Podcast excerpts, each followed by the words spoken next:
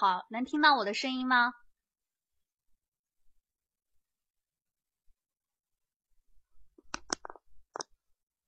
好，可以听到我的声音是吧？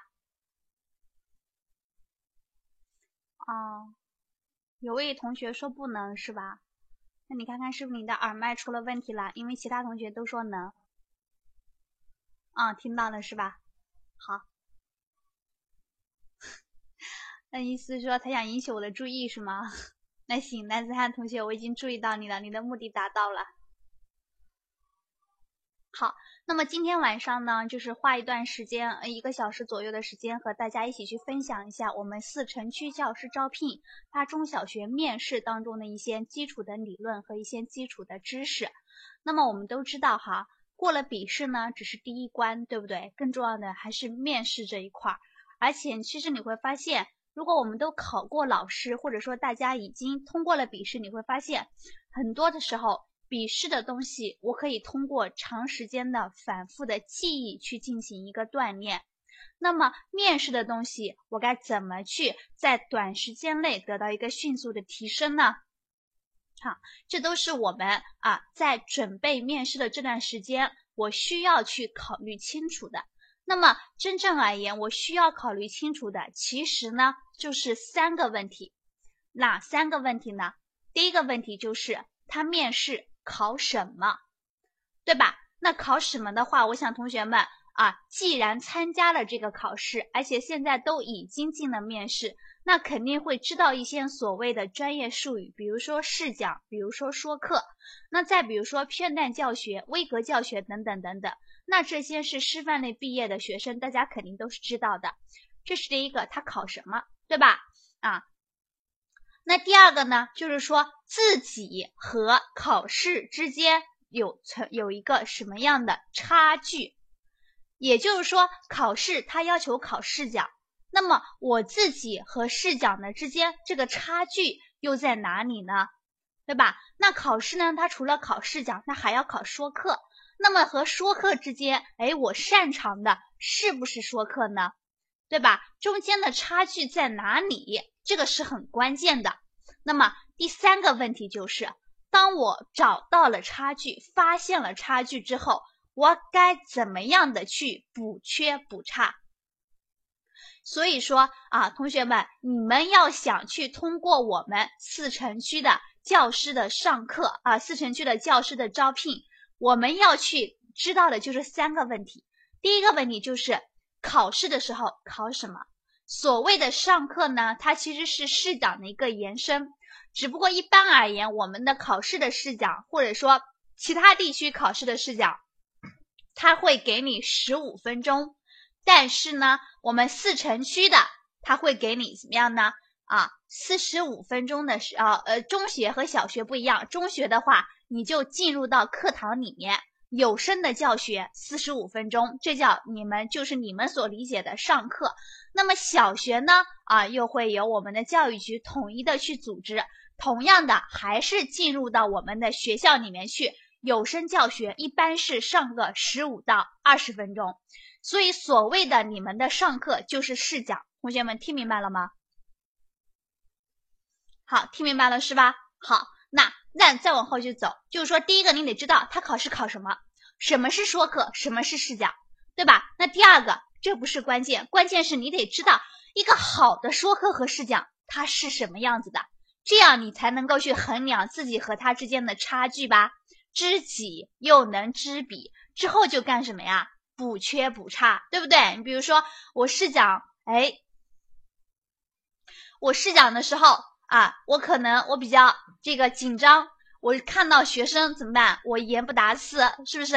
我上句说了，不知道下句是什么？那你会发现，这肯定是万万不行的。那就是需要你怎么样，在面试之前，在考试之前，是不是要反复的去进行一个系统脱敏啊？对吧？那再去想想，有人说老师，我紧张，我人一多，我声音小，是不是？那你就会发现。如果说你要考的是一个老师，那你声音那么小的情况下，那你会发现啊，考官能够去给你一个很高的分数吗？也是不行吧。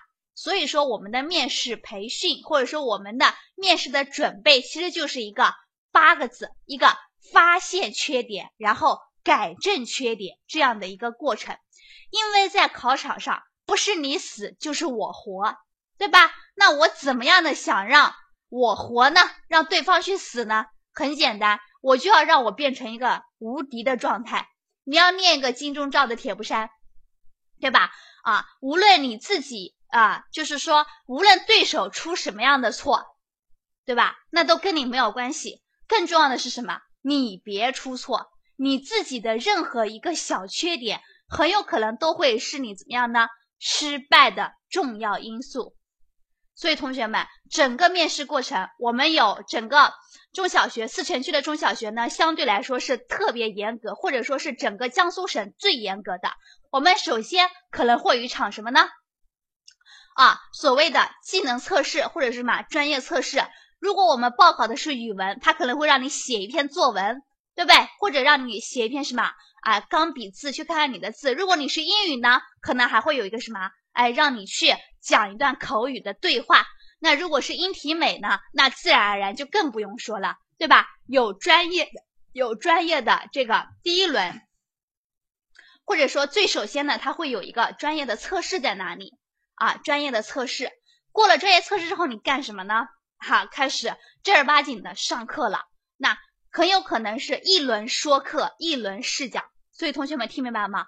啊，从往年的看的话，哈，好像是第一轮是说课，那第二轮呢再是试讲，能理解了吧？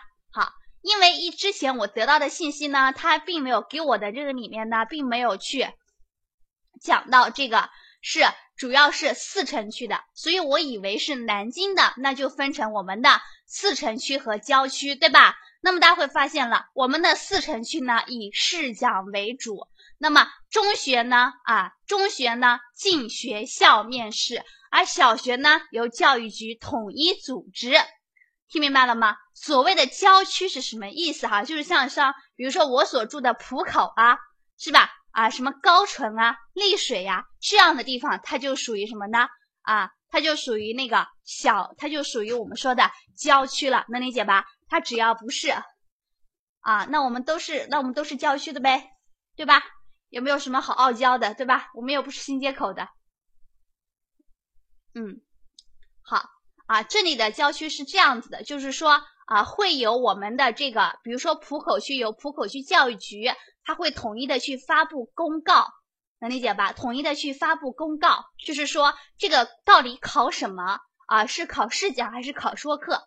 时间到底是多久？每年都是要依靠依靠我们的这个公告而来的，听明白了吗？啊，是这样的一个状态哈。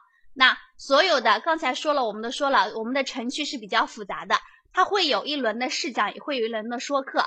那所以我要跟大家去介绍清楚的就是啊，我们整体来说，所有的教师招聘考试，它要去，因为不确定试讲还是说课，但是总体来说不会不会去脱离这样的两个核心的环节，就是试讲以及说课这两种大的形式。好，不会去脱离这两种大的形式。那么音体美呢，还会有一些技能的测试。那么接下来就有个问题了啊，就是说啊，一般而言，我们的试讲是无声教学，是吧？啊，一般是无声教学，但是南京市比较特殊的一个群体啊，它是有声的教学了。所以同学们哈，我们要去准备面试的时候，你就会发现了啊，你在考场上，你在考场上的话。很有可能在以往的你是面对的是几个人，你可能不那么紧张，但是面对的是一群学生的时候，就会有问题啦，对吧？第一个问题啊，你可能怎么样和学生的这种交流会有问题啊，会学生的交流会有一个问题。那么第二个就是什么呢？就是你所安排的这个课程，他的这个学生啊，因为你们交流有问题，所以学生并没有。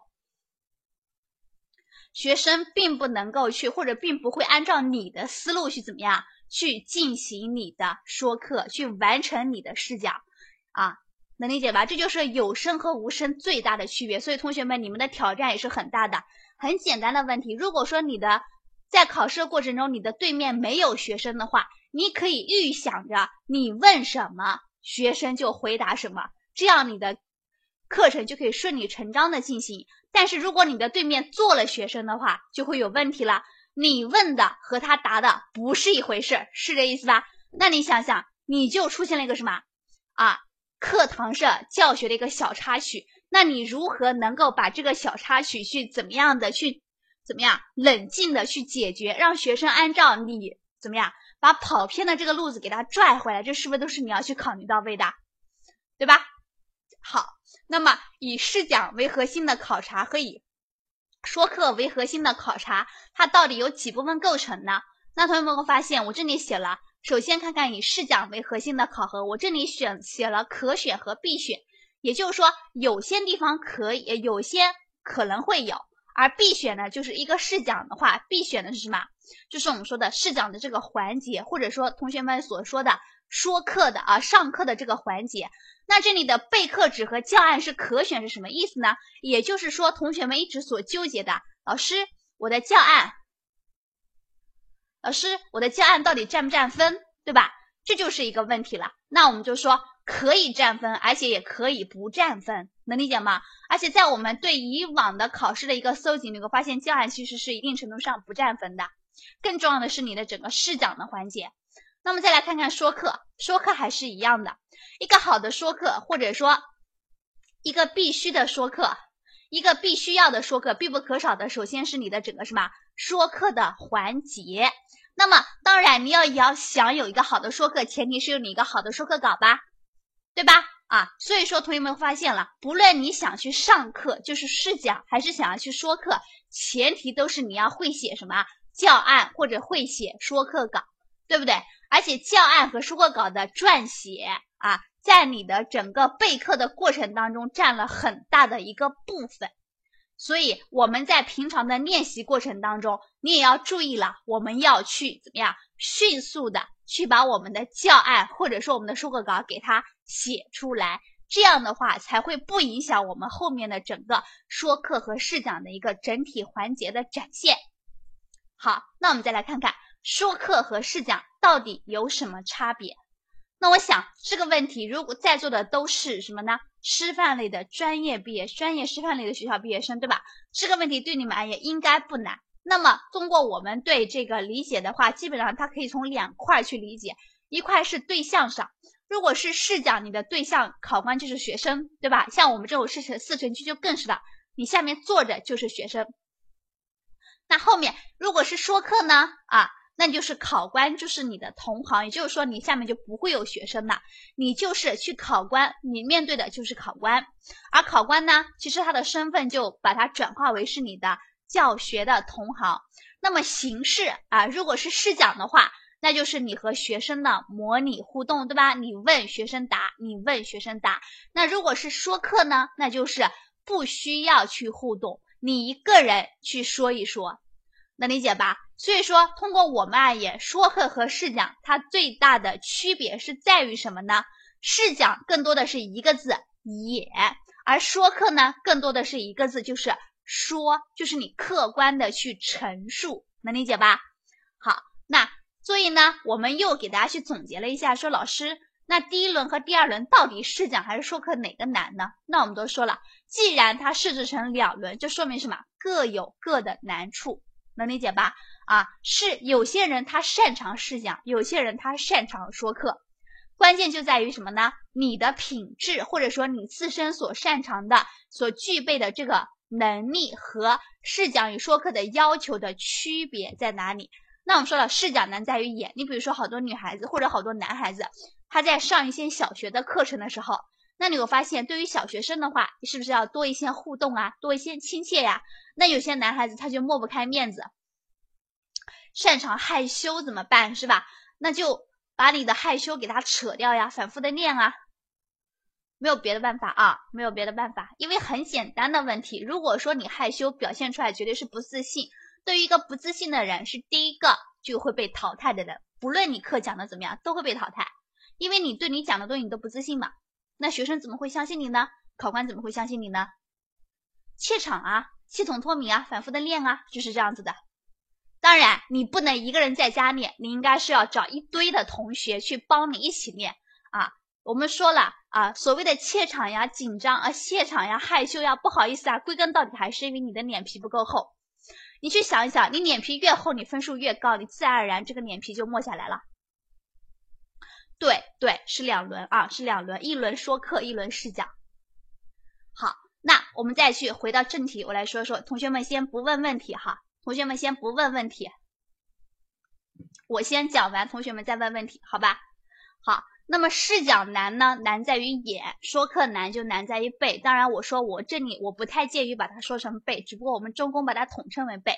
其实你会发现，现在意义上而言，如果说你在考试之前你背了一篇说课稿，然后你在考试的时候你就呱啦呱啦啦啦去说一通，你的分数自然而然也不会高。为什么呢？很简单，你那样的去背，考官就知道你是经受过培训的，而且你知道，如果你是考官，你希不希望你的？你的对象，或者说你希不希望你的考生是培培训过的呀？显然是不希望的，对不对？你希望找一个原生态的，他就具备这种教师的潜质的。所以说嘛，在说课的时候，很多的老师建议学生说我们要脱稿什么之类的。这里我觉得这不是一个非常现实的哈。很简单，一个小时，然后你写你背一篇是，你背一篇文章，写一篇说课稿，你怎么可能脱稿呢？如果你能脱稿，那只能说明这个稿子就提前写好的，对吧？那这里第三句叫快字是关键，那这个快是什么呢？不是说你啊要很快的把这个东西给它讲完，比如说给你十分钟，你五分钟就讲完哈，不是这个意思，意思就是说你要快速的备课。那这里呢又不得不跟大家去延伸一下，考试的时候我们的备课时间大概是四十分钟到一个小时，一般而言我们以一个小时来计算。那你会发现这一个小时时间你怎么去安排呢？这是非常重要的。很多同学都是，考官说时间到，然后他呢笔开始停掉，然后然后纠结什么？哎呀，我还没写完，是不是？那这是非常忌讳的。那他，然后同学们说，那老师，那你是不是意思就是我写字要快一点？其实不在于你写字的快慢。那我们都知道，不论你写了多还是少，你一定要记住，一个小时的备课时间，最后的十到十五分钟，你不能拿来写呀，同学们，你要拿来干什么呢？把你之前写的东西给它快速的回忆一遍，在脑海里过一遍，以保证什么呢？你在后面的说课和试讲环节，你能够流畅自如的表达，你能够让考官知道，哦，对于这堂课的内容你是熟悉的，而不是干巴巴的，或者说是什么呢？而不是非常陌生的、断断续续的。记住了吧？十到十五分钟是拿来去反复的演习的。这样你才可能在后面去演得好或者背得好。那么再往前还剩下，那你会发现这样的话就是只剩下四十五分钟了。那这四十五分钟之内呢，你应该拿出十到十五分钟时间去备课。也就是说，你要在脑海里面去冥想这堂课。如果我要上课的话，如果我是试讲的话，我怎么样的导入我的新课的知识点？我讲几个？那在讲这几个知识点之间又是怎么去连接？能明白吧？也就是说，你要想好这堂课我怎么上啊。所以说，同学们知道了吧？啊啊，所以说同学们知道了吧？这里就讲了，我们一个好也，我就告诉大家了，在一个小时的备课时间之内，你该做些什么？十五分钟的时间，你去冥想，去想想好我这堂课怎么上。用十五，接下来呢，再用二十分钟的时间。啊，再用二十分钟的时间，或者说用二十到三十分钟的时间去写字，把我的教案或者说课稿写完，然后再有十五分钟的时间去回忆和总结。哎，我这堂课到底该怎么上？明白了吗？那最后难点就在于找到自信。那么很多同学因为没有去合理的规划时间，所以导致登到他的时候，他呢没写完，所以他肯定很紧张，所以表现的就是什么呢？很怯场的状态。所以说，一个老师最重要的是要自信。你只有相信你讲的东西，然后呢，你的语气才是肯定的，你的音调才是响亮的。这样的话，你才能震慑住学生，也才能啊，让我们的考官满意。好，好，同学们说这个技能考核是吧？啊，南京这边的话应该是钢笔字哈，好像不是粉笔字，因为去年我们的学生反馈考的都是钢笔字。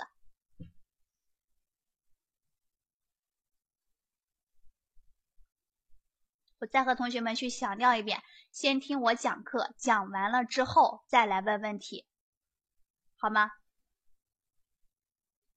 好，那我们再来去看一看啊，我们再来去看一看，就是面试的，知道了面试考试讲和考说课，也知道了两者之间的区别，对吧？那我们再来看看考试当天整个面试的流程是什么样子的，这个也是很重要的哈，因为考试的当天你会进到不同的教室，那这个不同的教室是拿来干什么的？你心里有个数。首先，你到了之后是一个候考试，你要去报到，去抽签。啊，抽签看看你是第几号。那接下来呢？啊，你就会按照号码怎么样被分到备课室去抽题，而且开始备课了。那么备课一个小时结束之后呢，你就进入，你就进入我们的考场，你就进入我们的考场进行说课或者试讲了，能理解吧？然后最后呢就离场了，啊，就是这样的一个。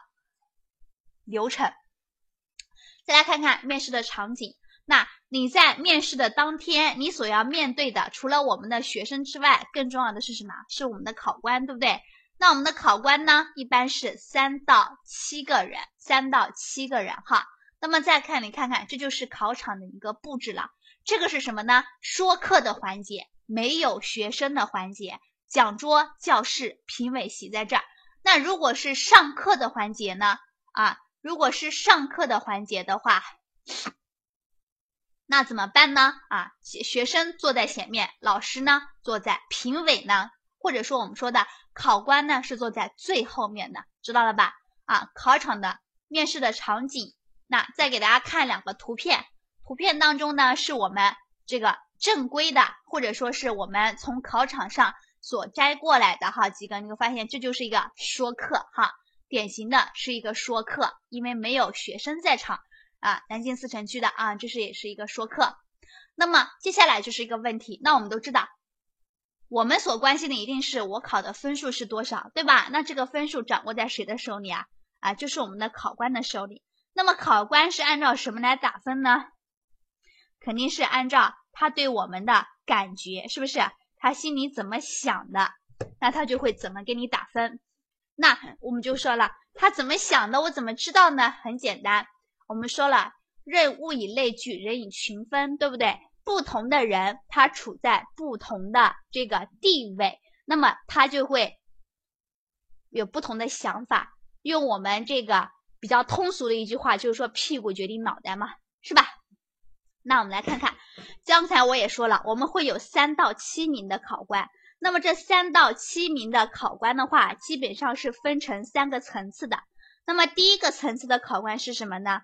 就是我们所在的学科的一线老师或者是教研室主任。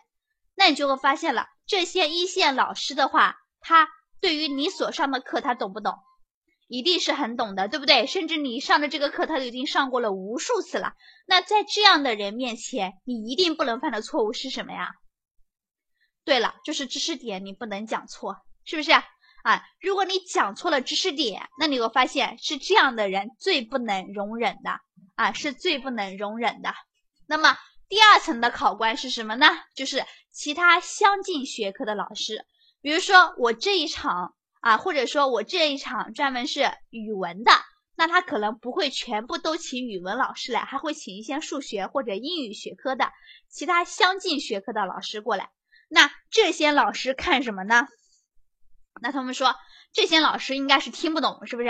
确实他们会不太能听得懂你讲的这知识的专业性，但是你对于整个课堂的把握，对吧？你的这个课堂教学的四部曲是否是完整的啊？你的整个就是提问和对学生的引导是不是做的很到位？那你说他是不是能够去听出来啊？对吧？因为作为一个老师，基本的上课技能和教师技巧，他肯定会的，对吧？所以说这一层看的就是这个了。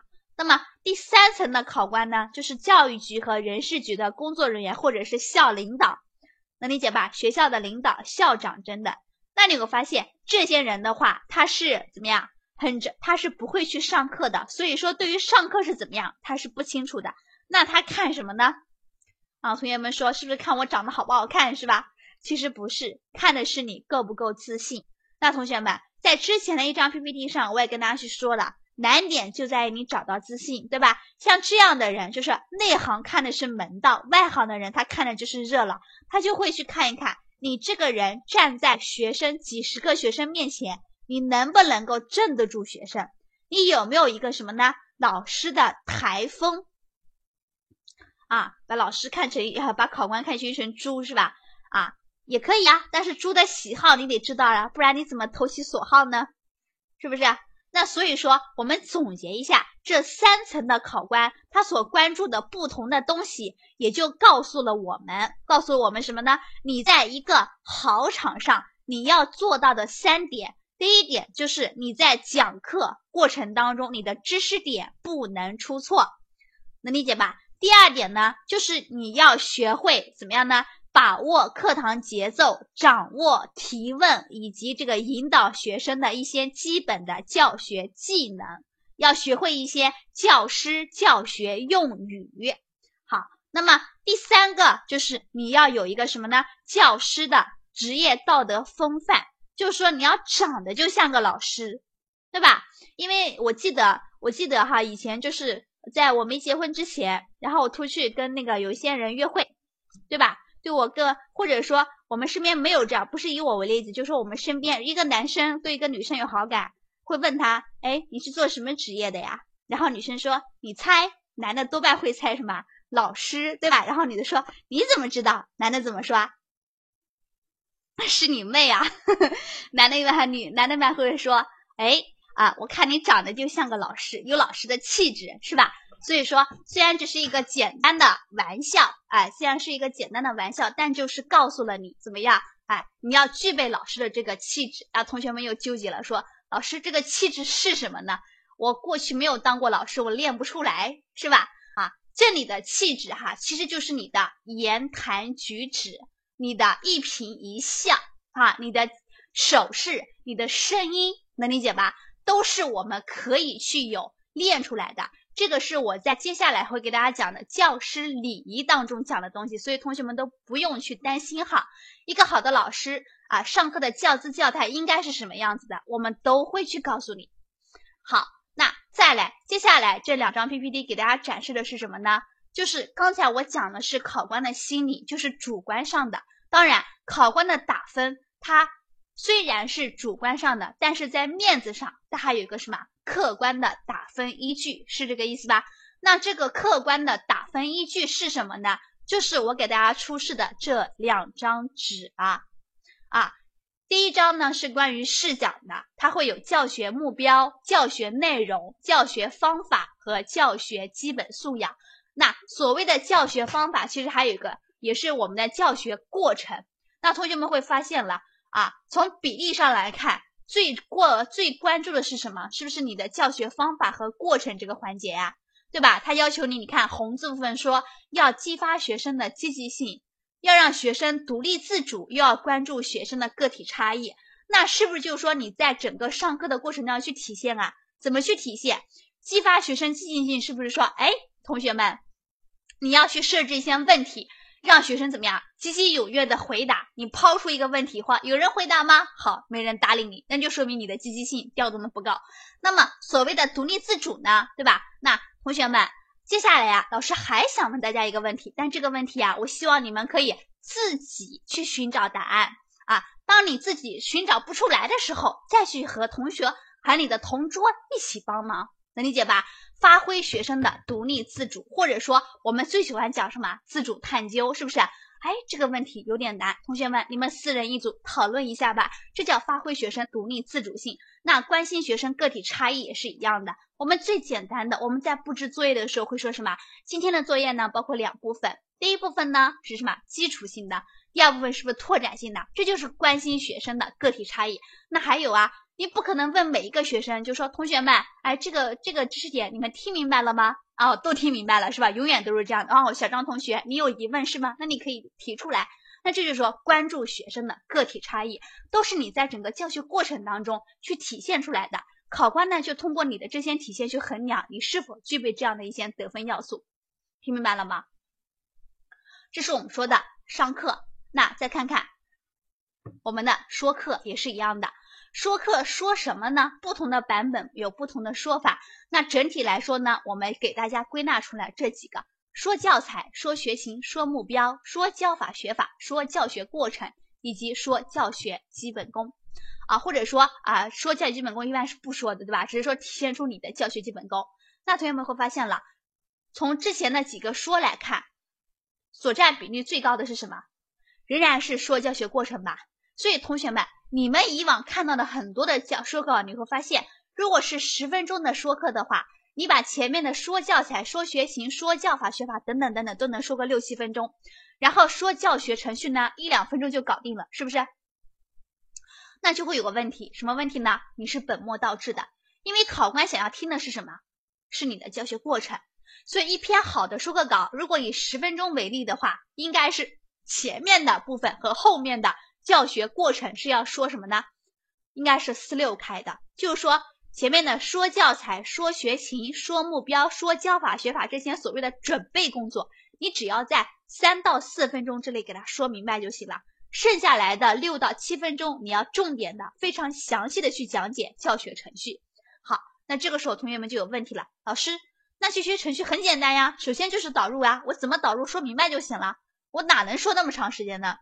啊，这就是我们说的一个好的说课呢，不是纯粹的去客观性的去照本宣科，或者说纯粹性的去那个，我要围绕着三个方面来讲，哪三个方面呢？教什么？我这是一个什么环节？能理解吧？怎么教？这个环节我将以什么方式来教？以及为什么这么教？哎，这样教我的理由是什么？我的出发点，我的理论依据又是什么？我要围绕这三个方面给他讲明白。这是要求之一，要求之二呢？一个好的说课应该是什么呢？生动的，而不是单纯的干巴巴的。那怎么样去生动？就是应该说和演相结合啊。具体的呢，我们会在这个后面的公开课当中给大家一一的去讲解。好，那么说到这里为止呢，关于说课和试讲的一些基本的概况呢，我就给大家去介绍清楚了。好，那我们接下来呢，再来给大家去说说一些面试的礼仪。也就是说的所谓的老师的气质到底是怎么回事儿？好，那么为什么说教师的礼仪很重要呢？这里有句话告诉了大家，是细节决定成败的，对不对？好，细节决定成败。那好，那么仪表仪态是从何做起呢？啊，我们从男生和女生两个篇章来给大家进行一个解释。首先来看看女生篇。那如果你明天要去面试了，你穿成这样合适不合适？嗯，都知道不合适，对吧？啊，建议大家的着装应该是这个样子的。当然，同学们说了，老师这个怎么像公务员啊，是吧？那为什么这样的去穿呢？不是说这样的穿显得有黑色有多高冷哈，主要是什么呢？简单干练，能理解吧？简单干练。那除了黑色，我们还有一些其他的选择，这样也挺好的，是不是？哎，这样也挺好的。那比如说。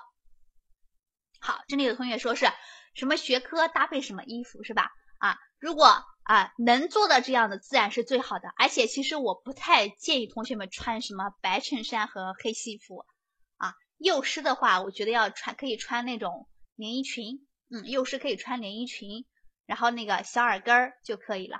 体育的话要准备两套衣服，一套运动服，一套这个一套这就是正装啊。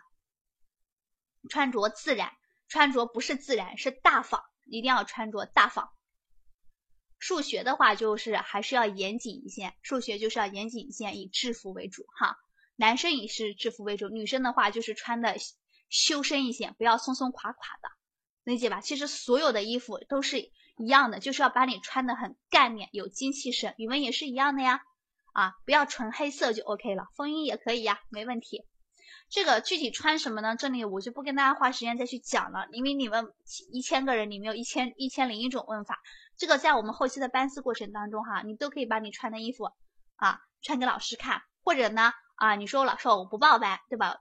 那可以啊，你就把你买的衣服放在我们的交流群里面，让老师帮你看看不就行了嘛？再来看看这些不当的着装，那大家当然是穿的不随便啊。当然这个不随便是什么意思？我们来看看几个不当着装。那第一个着装不当在哪儿啊，同学们？对了，黑丝是不可以的，一定要穿肉色的丝袜啊，不是因为是短裙哈，是因为它是黑丝。这么短裙，这个高度是没有多大的问题的啊。但是如果穿，一定要穿肉色丝袜啊，穿肉色丝袜啊。这个天的话，嗯，黑打底裤啊，黑打底裤的话，最好不要穿这种蓬松的短裙了，就要穿那种，就要穿那种包臀裙会更好看一些。好，再来看看第二幅，第二幅图，同学们觉得问题在哪儿啊？哎，这个人好像也是穿了个。首先，他的头发的问题，啊，面试一定要把头发扎起来，知道了吧？第二个，他这个衣服呢，很显然怎么样，不合身，对不对？太小了，所以同学们建议你们自己去买一套衣服，不要东拼西凑的借来，又不合身，然后凑合，知道了吧？自己还觉得难受。好，那么第三幅图，这个人呢，你看，明显他是个幼师，对吧？虽然看起来穿的好像挺亲切的，但是有问题啊，牛仔裤，还有这个运动鞋。牛仔裤和运动鞋是不能穿出现在我们的考场上的啊，不能出现在我们的考场上的。好，那再来看第二个问题，第一个女生第一个是穿什么？第二个是什么呢？是模考。第二个就是我们说的啊，戴什么？指甲和饰品不要去戴，能理解吧？很夸张的那种项链和耳环也不要去戴。那有些人一失手戴，拿出一个劳力士是吧？那也不能戴。牛仔裤肯定不能穿，对吧？牛仔裤是牛仔穿的，对吧？你是老师，你怎么能穿呢？对不对？好，那再往后去走，女士篇啊，知道了吧？看妆不要太浓，知道吧？指甲不要涂，手上的东西乱七八糟不要带的太多，四个字就是简单大方啊，大方是最重要的。好，再来看看男士篇，你要那么有弹性干什么呢？我想不通了啊。显示你身材很好吗？啊，这个没必要哈，没必要。好，那再来看男士篇穿什么呢？这里有给大家做了示范，男士嘛就只能是怎么样西服了。有人说我不想穿西服怎么办？你可以穿个马甲嘛，对吧？啊，这个是可以的啊，这个是可以的。那如果说穿成这样呢，同学们觉得合适不合适啊？不太合适，能理解吧？啊，男士特别忌讳穿那种圆领衫和 V 领的。啊，你如果说 V 领里面穿个衬衫是没有问题的，但你单纯穿个圆领显得脖子很短，你知道吧？穿个 V 领呢，露的太多会显得你这个人太不靠谱，明白了吗？这都是穿衣上的一些基本的风格，因为你要考的是老师啊，好吧？还是这个问题。那第二个就是皮鞋的问题，说到皮鞋，不得不说袜子，对吧？很多很多的小那个咱们的学员不注意是吧？穿个黑皮鞋，穿个黑裤子，然后呢穿个白袜子，那你想想，你考试的时候。你一伸手写黑板字怎么样？白袜子是不是就露出来了？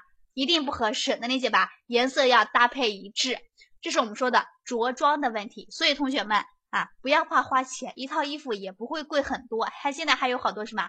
你们可以上淘宝买嘛，是吧？淘宝热卖款那个什么 G 两千，对吧？淘宝上有很多，你就选个差不多档次的，然后买回来穿一套，以后你找工作也是用得着的哦。哦，对，不能说找工作，这次就已经能够找到工作了，对吧？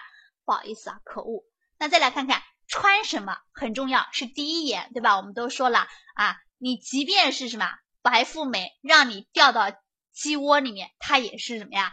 不再是凤凰了，是这意思吧？穿什么很重要。那第二个呢？你光穿是不行的，因为你不能不开口啊，对吧？一开口，如果说发现你是个花瓶，那也不行。所以你的语言表达也很重要。那么语言的表达呢，分成如下的几块。第一块是语音的问题，我们不要求音色有多好听，我们都不可能是林志玲的那种声音，对吧？让人让人无法去拒绝，是不是啊？但是呢，啊，更重要的是什么呢？声音洪亮，吐字要清晰。那尤其是咱们普通话不是很标准的老师了，一定要注意哈。那再来说说我们的语文老师和英语老师。南京这边呢，语文老师和英语老师对于语音的要求是特别高的，所以你们一定要好好的去练一练哈。这是第一个语音。那第二个呢是语调。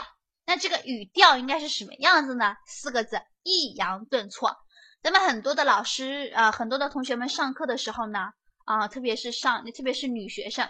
她为了说老师让我声音大点，然后呢，她就扯着嗓子喊，是吧？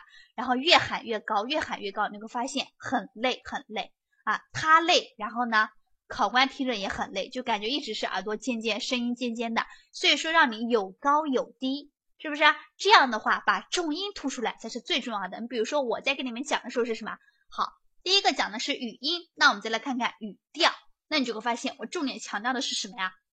对了，是语调。所以这个抑扬顿挫很重要，你停顿停的好啊，在试讲，尤其是在说课的环节是非常重要的。可以带小蜜蜂吗？这个就要看他给不给你配了，对吧？一般是不会给你配的。你嗓子这么不行啊，二十多个人都喊不起来啊。啊，好，第三个是什么呢？语气的问题。那就像我说的，难点再加。哦，小黄蜂啊，小黄蜂什么意思啊？我不知道哎，我以为说小蜜蜂的，嗯，带擎天柱。好，那我们来看语气呢，要求坚定自信，然后呢详略有别啊，这个什么意思？就是说你该说的说，你不该说的你别一直的去重复哈。咱们同学们很多时候在上课的时候。因为出现了一些小插曲，然后呢，一个问题翻来覆去的讲，讲不明白了，你知道吧？这个时候就纠结了，对吧？他又不得不讲，他又很纠结，所以说最好的方式是你不要给他讲的啊不明白，那老师我挡不住，对吧？那怎么办呢？啊，当你意识到自己已经开始在绕的时候，就戛然而止，不要再去讲了，能理解吧？这是我们说的。第二个就是坚定自信，你对于你讲的东西，尤其是概念性的东西，一定要非常的自信。好啊，再来看看下面一个是语速的问题，语速要快慢得当，适度停顿啊。咱们同学们就是很很很那个，因为紧张的问题，所以呢语速就很快，而且是越来越快。不论是说课，是不论是试讲还是说课都是一样的。说课的时候呢，怕时间不够说不完；试讲的时候呢，怕怎么样？哎，因为紧张啊，所以说讲的很快，这都是不合适的。那最后是逻辑的问题，这个是最重要最重要的哈。我们一个好的或者说一个好的标准合格的老师，你必须是思路清晰的，必须是纲举目张、过渡自然，而且言之有理的。那么其实我们倒没有要求同学们啊一定要呃这四个方面都去达到，但是最起码你有两点，第一个是什么呢？思路清晰，你自己脑海里你先讲什么，你后讲什么，你得清楚。那第二个就是过渡自然，对吧？咱们同学们怎么去过渡？好，刚才我们已经讲了它的原理，是吧？那我们再来看看它的运用，对吧？这是咱们同学们最喜欢、最喜欢去进行的一个什么呢？很无病呻吟式的一个过渡。那你会发现这个过渡是很自然，但是呢，一点新意都没有了，能理解吧？一点新意都没有了，不能够吸引我们学生的兴趣，那也就更不能吸引我们考官的兴趣了。这是我们说的。啊，在语调、在声音方面怎么去表现？那第三个呢？啊，是身体语言方面，面部表情要真诚，要面带微笑。那有人说老师，我笑得很假，那就不笑呗，对吧？那就不笑呗，这么简单的问题啊。如与其笑的让考官难受，你不如不笑，对吧？那第二个是目光交流，那一样的道理，对于每一个考官，你都要去怎么样，勇敢自信的跟他去对视。我们有一些考官，他就是看你考生，你你胆子大不大，你够不够自信，他会会以那种故意的这种蔑视的眼光去瞅你，去斜你，去歪眼斜你，是吧？你怎么办呢？就像刚才同学们说的，把它当猪，对吧？猪看你，那你就看猪不就行了吗？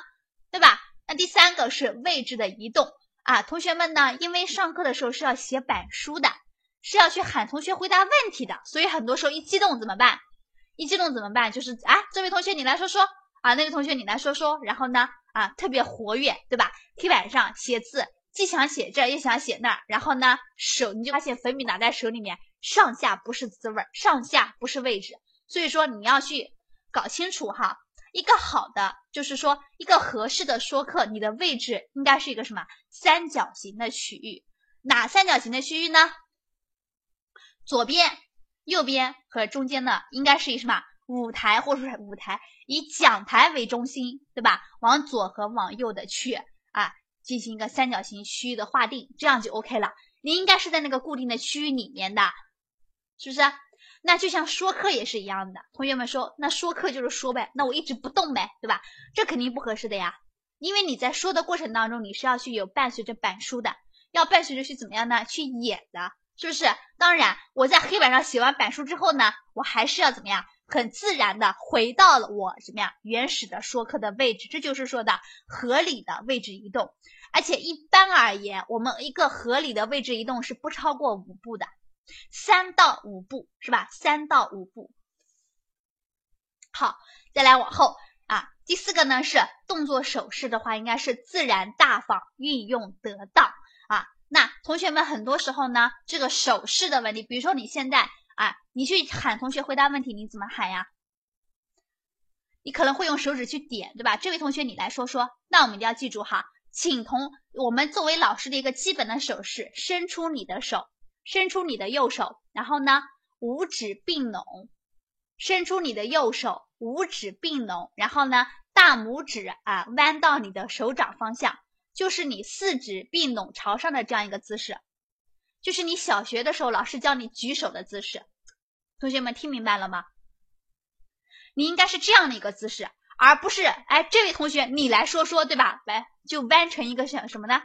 勺子，对吧？哎，你来说说，你来说说，一直在舀水，你知道吧？舀很多次水，要不然呢，就是一伸出来，五个手指全扎开了。你现在我说，你们可能会笑，是不是？那如果说后期咱们同咱们呢会组织相应的就是现场的测评。同学们，如果来我们苏考测评一下，你会发现我讲的这些问题，你们身上都会去有。手指一伸出来，好，同学们来看这个知识点，黑板上对吧？啪一下，五个手指印，能理解吧？这都是你们的动作手势上运用的不恰当，说明什么呢？哎，你的修养不够啊，你的修为不够啊。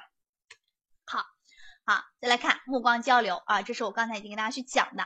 同学们看这个手势。看这个手势，你看这位男老师请同学回答问题，是不是四指并拢的？哎，这位同学你来，是一个抬的过程，而不是你你你点，知道吧？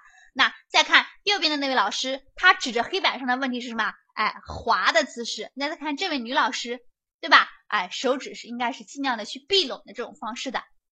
好，那再来看，同学们还接下来一个问题。讲完了礼仪之后，就是我考场当天该注意些什么，就是我们考生的一个开场白的问题。各位老师、各位前辈，大家好，我是几几号考生，能理解吧？这里同学们就喜欢说零一号考生、零二号考生，没有必要。大家好，我是一号考生、二号考生就行了。好，还有个问题，为什么不说是上午好、下午好或者中午好呢？第一个。因为考场上大家会紧张，所以可能什么呢？上午说成下午，所以最简单的方式就是什么？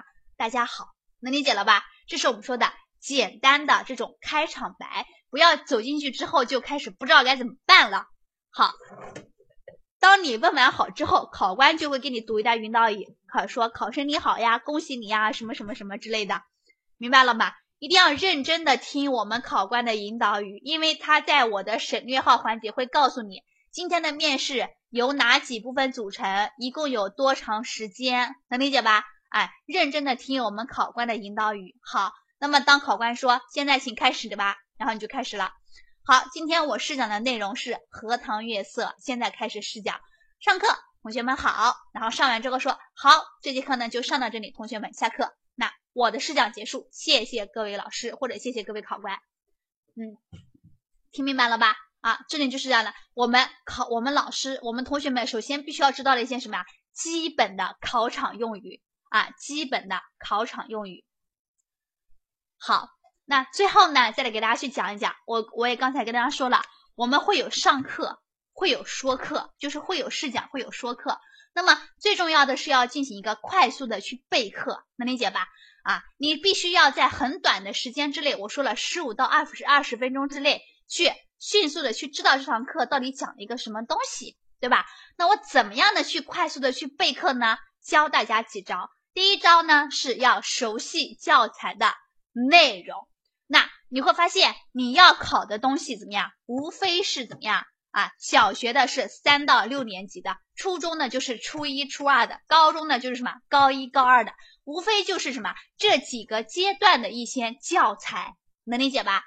每个学科我再说一遍哈，小学的是三到六年级的，初中的呢，啊，初中的是高初一、初二的，高中呢是高一、高二的必修，知道了吧？这是我们说的考试的出题的一个范围啊。幼儿园啊，啊，幼儿园的话是以这个中班和大班，尤其是大班考的多，明白了吗？啊，大班讲故事考的最多了啊。啊，化学因为初三才有的，只能是考初三啦，对吧？这样这样的你就不用跟我这么纠结了，好吗？啊。一样的呀，初中是初一、初二啊，小学是四到六年级啊，四五六三个年级啊。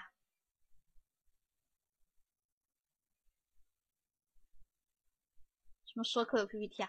说课你是要说课稿的，要什么 PPT 啊？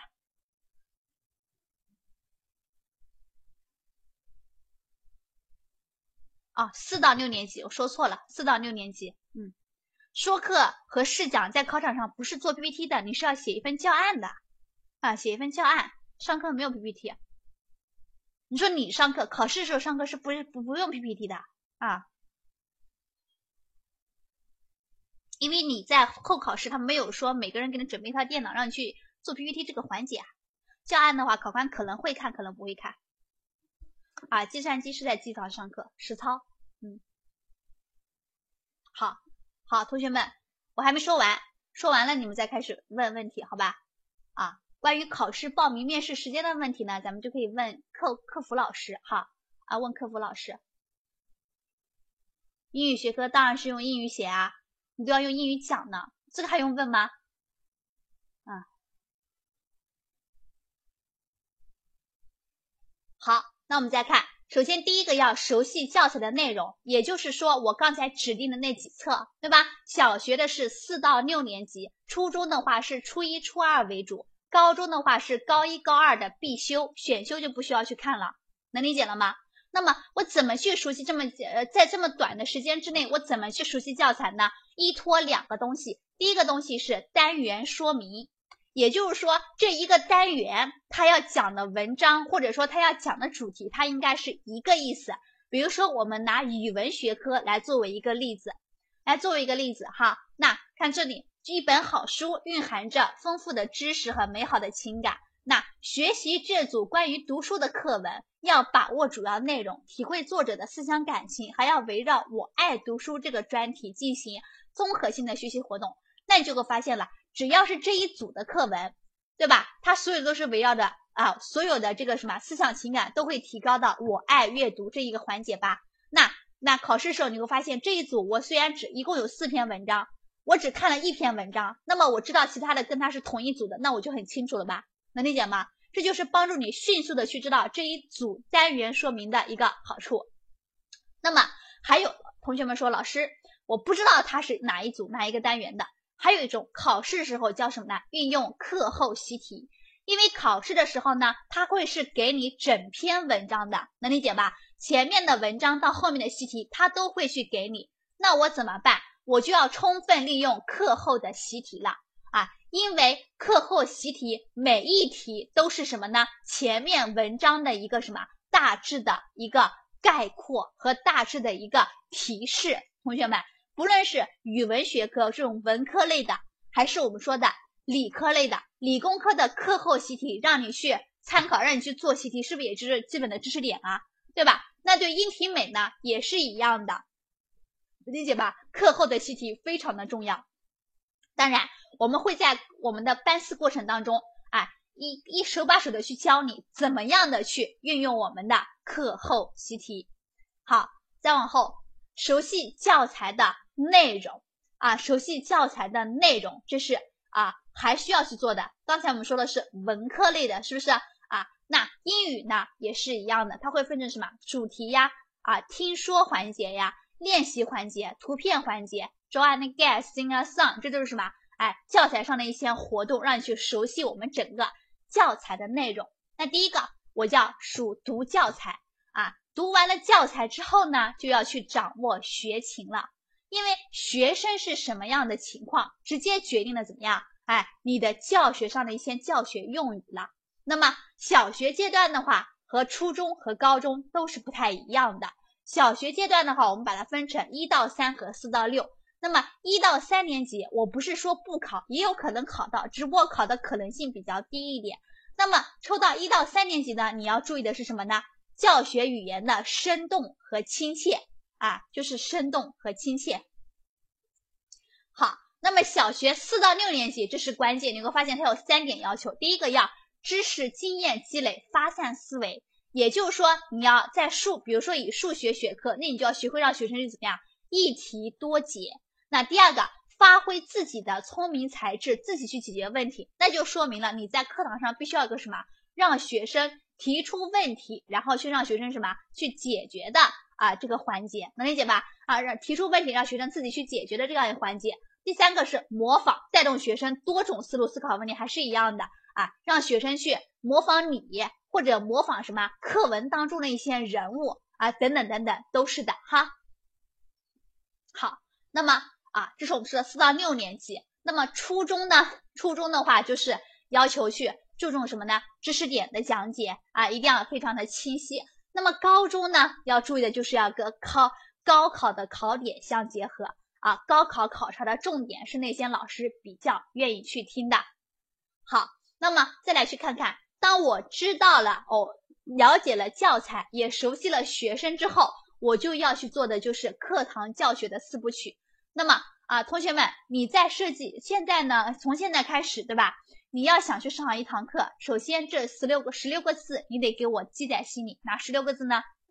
导入新课、新课教学、巩固提高、小节作业。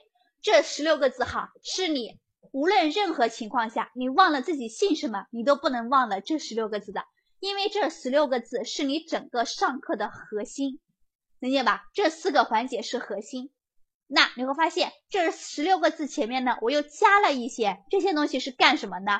就是去告诉你，你在进行这四个环节的时候，你的要求是什么？这个要求不是我们中公给你的，也不是我汪老师随意去加的，而是什么呢？新课改的要求所提出来的，明白了吗？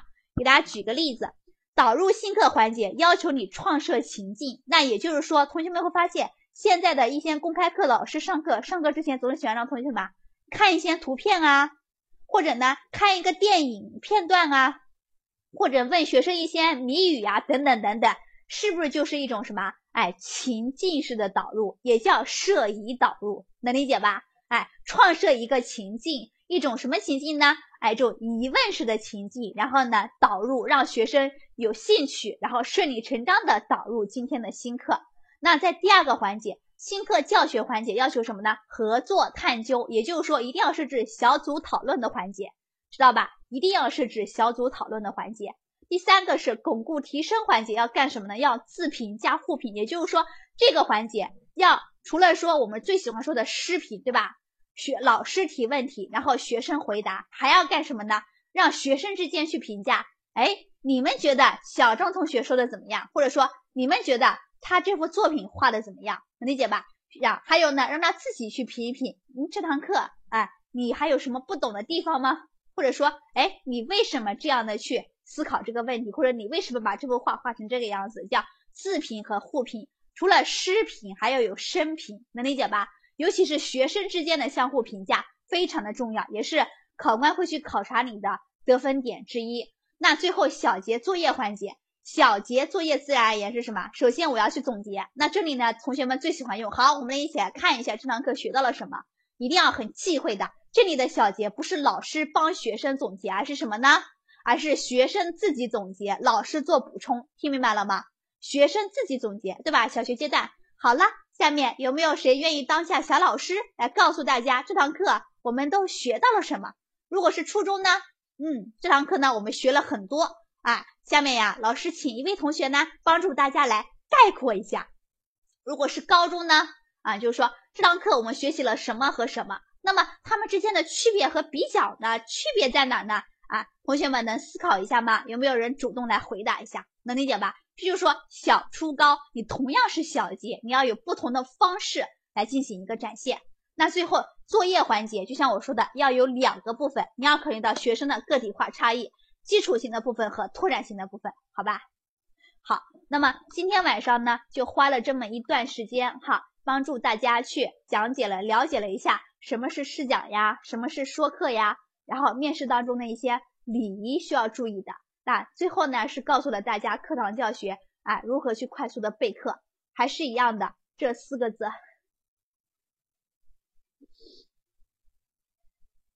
这十六个字啊，这十六个字呢，是你做梦都要记在脑海里面。啊，大家不用担心哈，因为不用也不用着急，因为我们这个讲座是一个持续性的东西，所以我每天晚上给你讲一点，每天晚上给你讲一点，你就能记得住。如果我一晚上全部灌给你，你就记不住了，好吧？后期我们还会有一系列的，大家只要持续关注我们这个 YY 就可以了。好，那现在呢，啊，就是给大家时间去提一提问题。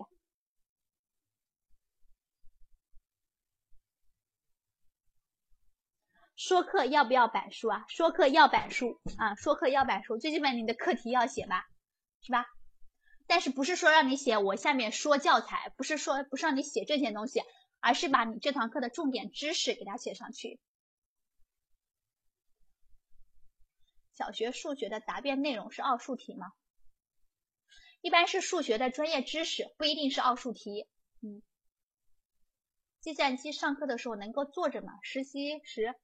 代课老师是坐着的，计算机因为是实操，所以坐着是没问题的。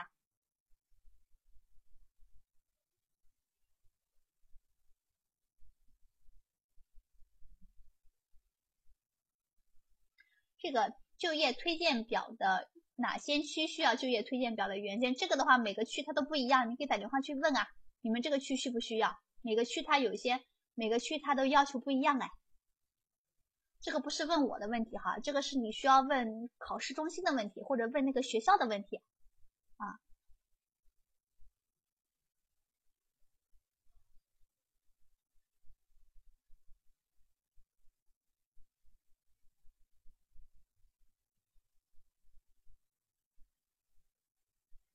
小学数学是不是侧重下一册的课？嗯。一般是这样的，四下五下，嗯，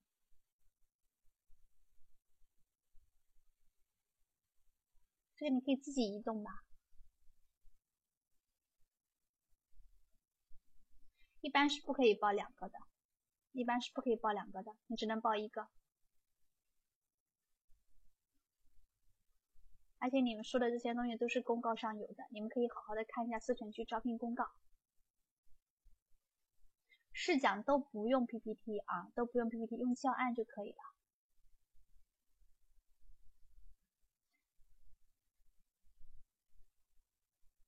计算机专业理论一般考什么？就是考计算机的专业知识啊，对吧？你们考的计算机像像编程啊，相应的基本知识，这个你学了这么多年计算机，应该是知道的。答辩问什么问题？答辩问的问题呢是两类，第一类就是。啊，就是随机性的，比如说问问你，你为什么想当老师啊？你觉得当一个老师最重要的品质是什么呀？还有一种就是说问一下你在刚才的试讲或者授课过程中存在的一些问题，就说哎，你的这个导入怎么这样子导入？我没听懂，或者说你刚才有个知识点没讲明白，或者说哎，你的这个什么字的发音不太标准，你再发一下，等等等等，就是针对于你的专业知识会去问，或者针对于你的个人情况会去问，是从这两个方面去出发的。高中语文偏向哪一侧？应该是高一，应该是高一上，应该是高一上。当然，这只是我的一些就是以往的一些经验的哈。你们，我觉得你们最好是都准备好，这才是以防万一的。比如说，咱们同学们都喜欢让老师去划重点，对吧？你说老师一百个题当中有五十五题，我猜着可能会去考。那最好的方式是我把这一百个题都记住，所以不论他考什么，我都会高枕无忧。我觉得最好的方式是这个样子的，而且四城区的考试的话，一辈子其实也就一次，啊，能考上也不容易哈。现在工作这么难找，试讲一般准备的时间是一个小时。初中的话，江苏就是考咱们江苏的版本啊，嗯，初中语文是人教版的呀。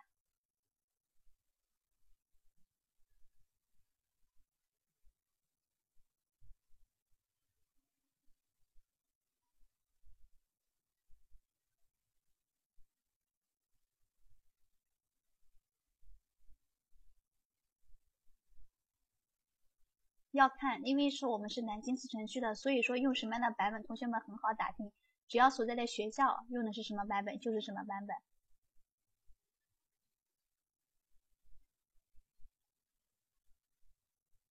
初中语文是苏教的吗？难道是我记混了？嗯，小学是苏教，初中是苏教，高中是人教。我可能记混了，我可能记混了。嗯。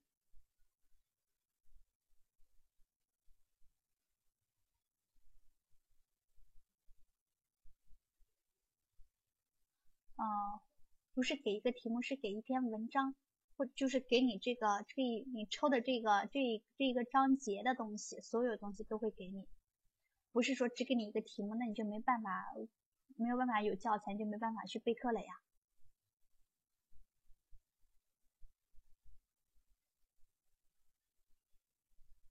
给内容的哈，给内容的。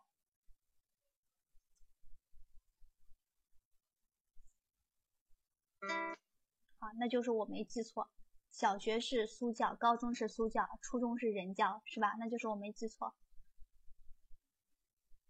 基本功测试的话，就是啊，就是我说的语文的话，它会让你写写作呀，对吧？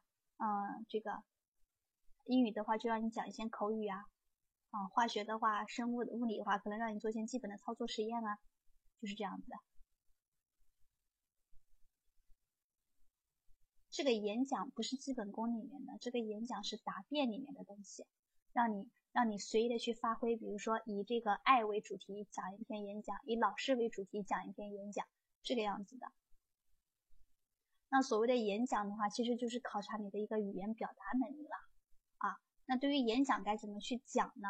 那其实也是也是怎么说呢？啊，属于我们公务员考试过程当中的一个东西，从那边去延伸过去的。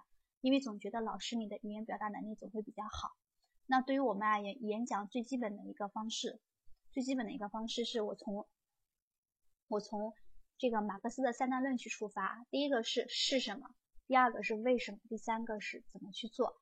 比如说我以这个母爱为主体，对吧？那母爱是什么呢？那不同的人有不同的概念，对吧？那母爱，我对于我而言，我觉得母爱就是一只温柔的手。那接下来我就讲讲为什么。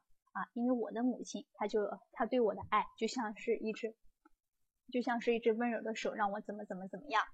那最后，既然这样，这温柔的手一直什么抚育着我，让我成长，那我在以后也会怎么样的去回馈我的母亲？是这样的一个是什么？为什么？怎么办？所以同学们，演讲这一块的话，听明白了吗？按照是什么、为什么、怎么办这三个角度去。嗯，是讲，对啊，十五到二十分钟。然后如果是如果是那个初高中的话，他会让你进入到学校里面，一般讲四十五分钟，他让你讲个半个小时，说可以了也是可以的，没问题，没有特别严格的，你可以戴手表，没问题。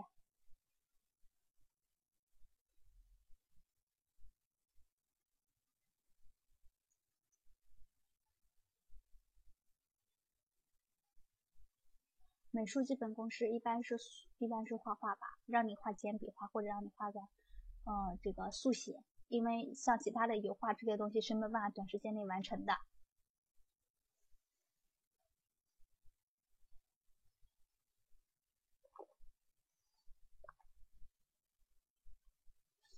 这个关于幼师的东西，呃，因为我们今天晚上是中小学，所以幼师的这个。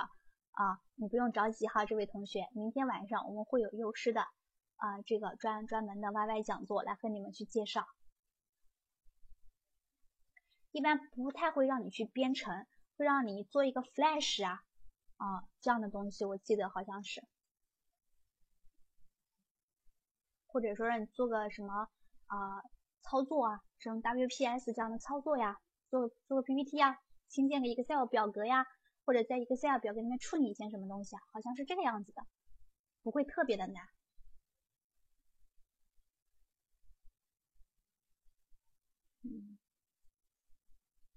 往年笔试过了的同学大概有百分之多少？你想想啊，他面试的比例就是一比三啊，对不对？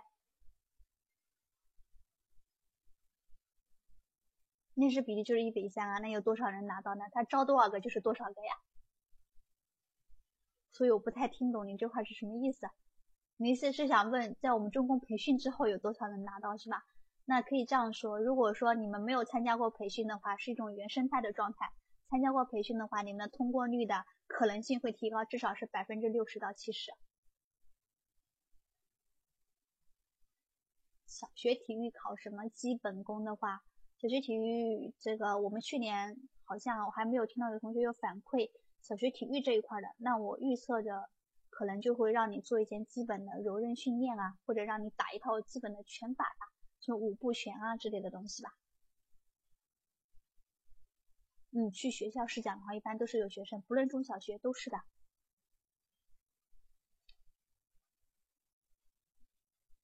面试肯定是扎马尾。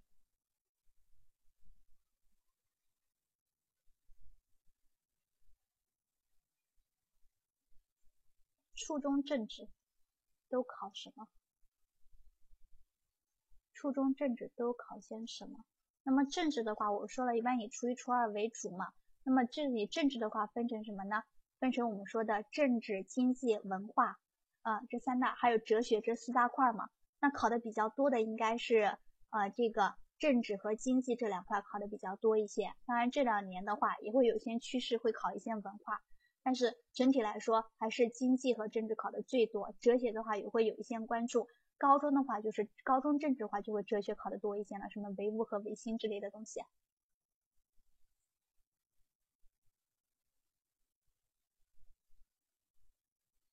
嗯，每个区都。都不是那么简单的哈，不存在哪个区最简单，哪个区最难啊，主要看你学生的水平，主要看你学生的水平。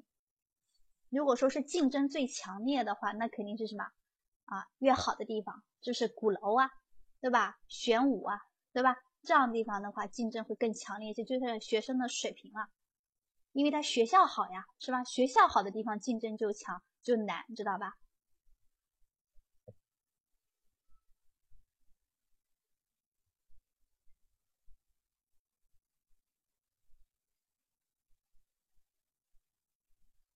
什么叫中公这么大的机构为何不开副科班啊？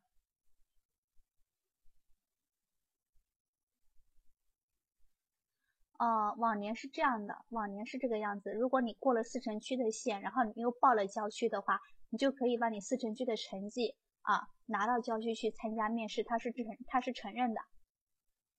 啊，中公这么大机构为什么不开副科班？我不知道你讲的副科是什么意思啊？是说那个什么专业课吗？什么语文、数学这样专业课是不是？啊，这个一方面我们，一方面哈，就是说我们就是确实，如果说每一个学科都开的话，师资是一个问题，师资培养是需要一段时间的。那第二个就是像这样的，如果我们专门培训的这样一个老师的话，他没有这样的市场，对于我们中国而言也是不是非常合适的。就像我们。啊，比如说我们这些像你会发现每年报班的人数比较多的是语文呀、英语呀这样的一些大类的学科，那我们培训的语文专业的老师和英语专业老师就会多一些，像物理呀、化学呀、生物的这样老师可能就呃就会相对来说少一些，能理解我的意思吧？我们到哪里培训？到哪里培训？你是说报名是吗？报名的话，一会儿我请我们的这个管理员老师跟大家去讲吧，我们的报班的一些东西，好不好？因为报班的东西，我我是这个具体的报班的课程的信息我是不了解的，我只负责上课。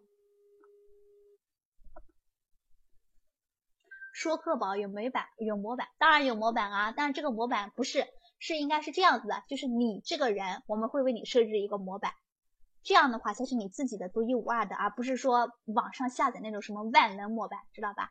啊，那种是不行的，考官一听你的分数就下去了。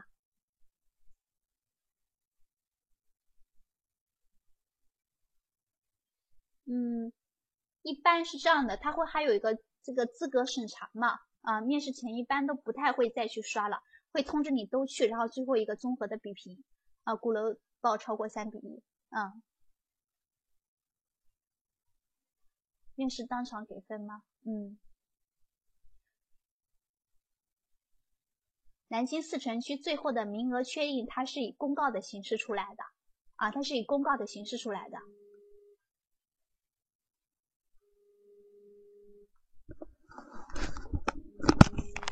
同学们稍等啊，我接个电话。喂，好，不好意思啊，同学们，回来了。刚笔记测试笔自己带吗？嗯，我建议是你自己带一支哈，自己写的会更顺手一些。而且一般情况下，他会让你自己自自带自带纸笔啊，自带笔，不然他不得花钱买吗？